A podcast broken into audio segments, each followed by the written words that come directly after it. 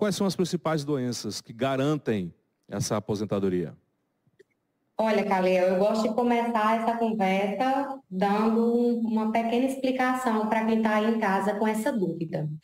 Porque, veja, não é a doença que dá direito ao benefício, seja ele a aposentadoria, seja ele o auxílio-doença.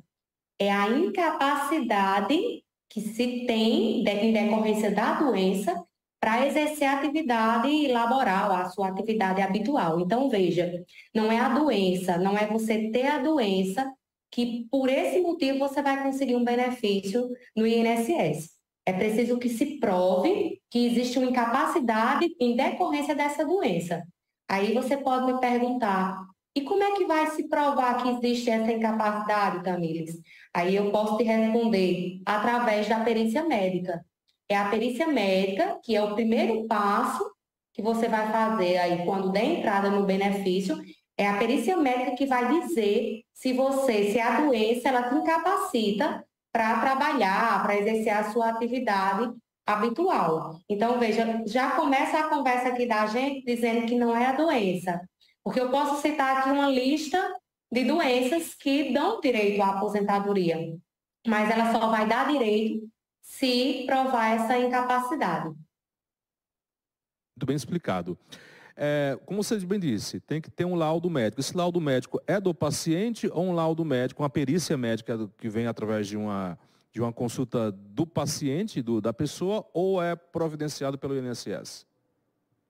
Então, Caliel, é, é, importante também dizer aqui que é preciso que a pessoa tenha documentação médica para passar pela perícia. Existe uma dúvida que a gente recebe muito aqui, é se pode ser documento particular ou se precisa ser só documento público, né?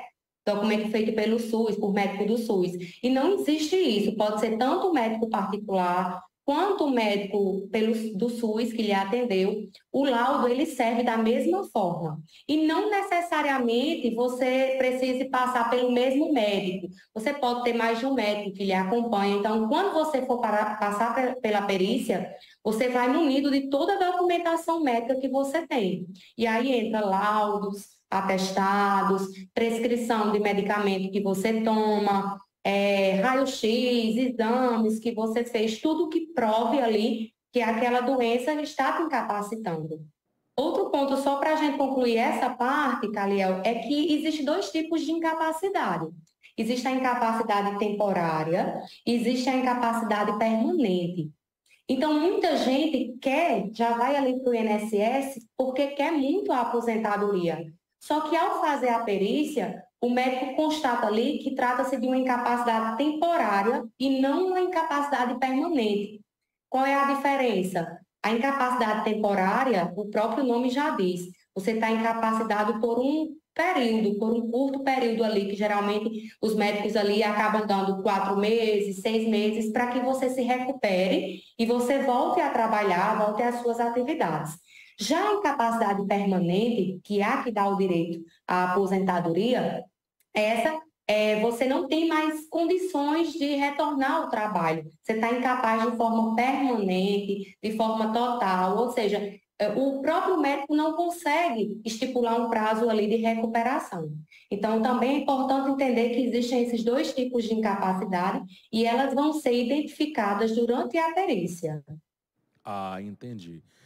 Tamiles, é, esse, claro, passando por todos esses trâmites que você explicou, mas se o cidadão ele não tem contribuído com o INSS, ele também tem o mesmo direito de se aposentar por invalidez, mesmo que ele não tenha contribuído com o INSS ou não tenha uma contribuição muito longa?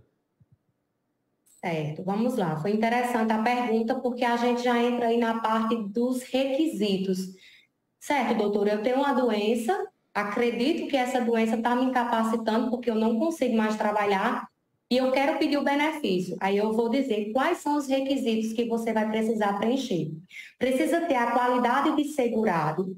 O que é isso? Você estar contribuindo para o INSS, ou então, no caso de quem é agricultor, você precisa ter a comprovação da atividade rural. Então, é um dos primeiros requisitos para pedir auxílio doença ou aposentadoria por invalidez. Certo? Precisa também de uma carência de 12 contribuições. O que é isso? Eu preciso ter contribuído por pelo menos 12 meses para o INSS para ter acesso ao benefício. Então já entra essa questão da sua pergunta. E se ele nunca contribuiu, ou se ele contribuiu, mas não atingiu as 12 contribuições? Aí a gente pode ver, se for o caso, a gente, claro que vai ter que analisar caso a caso, mas aí a gente pode ver o benefício que a gente chama de LOAS, que na verdade o nome dele é benefício de prestação continuada.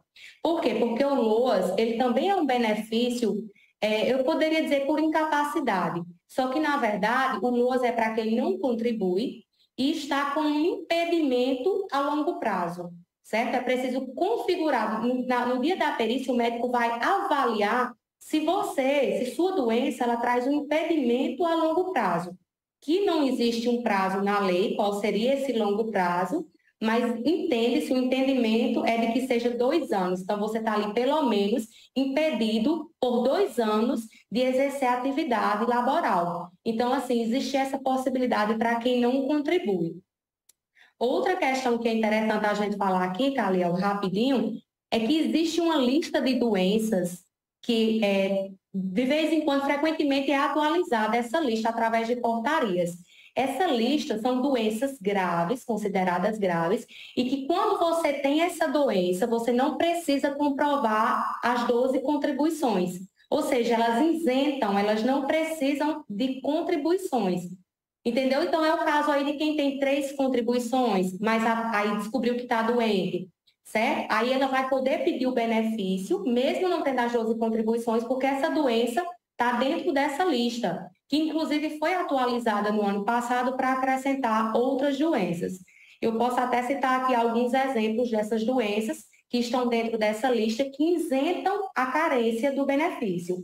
Dentre elas, nós temos doença de Parkinson, a cegueira, esclerose múltipla, neoplasia maligna, que é um, um muito comum, né? Infelizmente, é, chegam muitos clientes aqui, espondilite anquilosante. Então, são doenças graves que isentam a carência. Então, eu comecei a trabalhar faz um mês e descobri que estou com essa doença, eu posso pedir o benefício mesmo não tendo as 12 contribuições.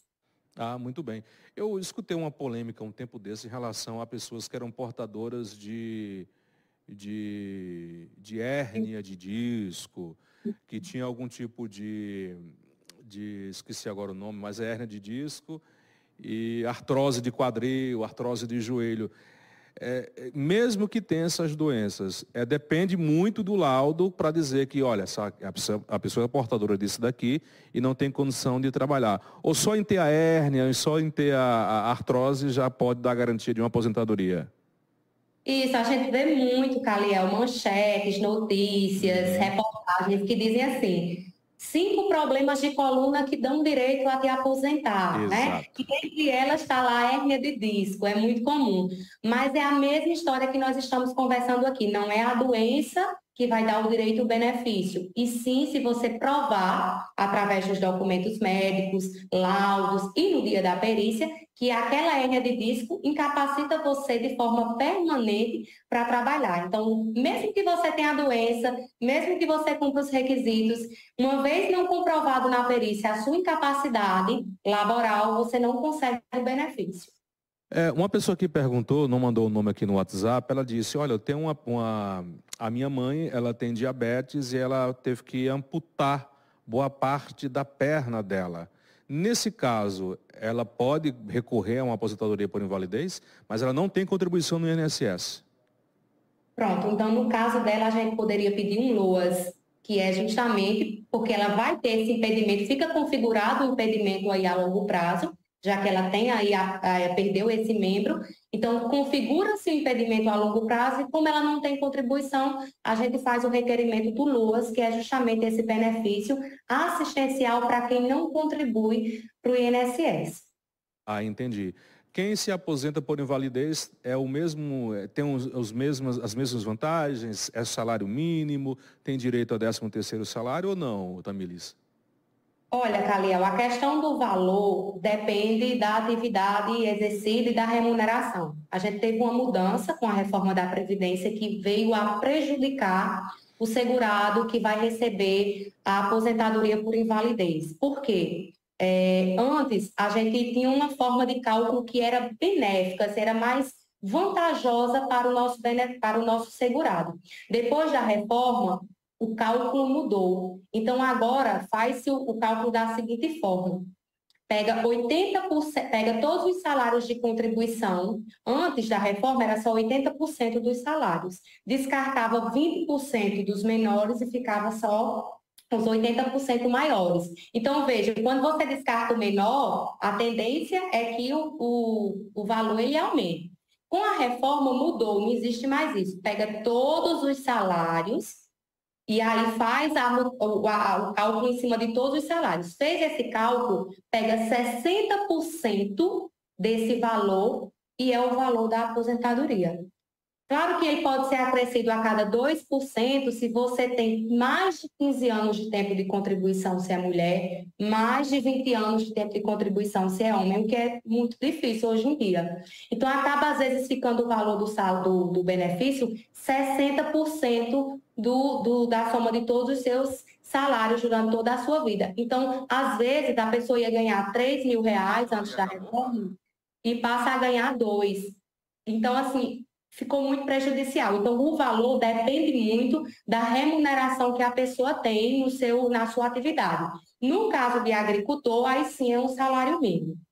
Ah, entendi. Tamilis, obrigado pelo, pelos esclarecimentos. Algo mais que você queira acrescentar sobre doenças que levam à invalidez?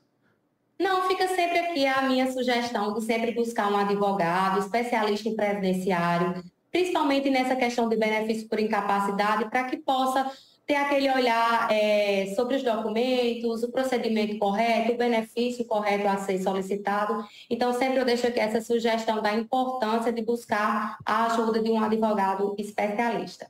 Maravilha. Quem quiser saber mais sobre o seu trabalho, como encontrá-la nas redes sociais, Tamilis? Arroba Tamilis Linhares. Eu estou no Instagram e estou no Facebook. Sempre estou lá respondendo a todo mundo.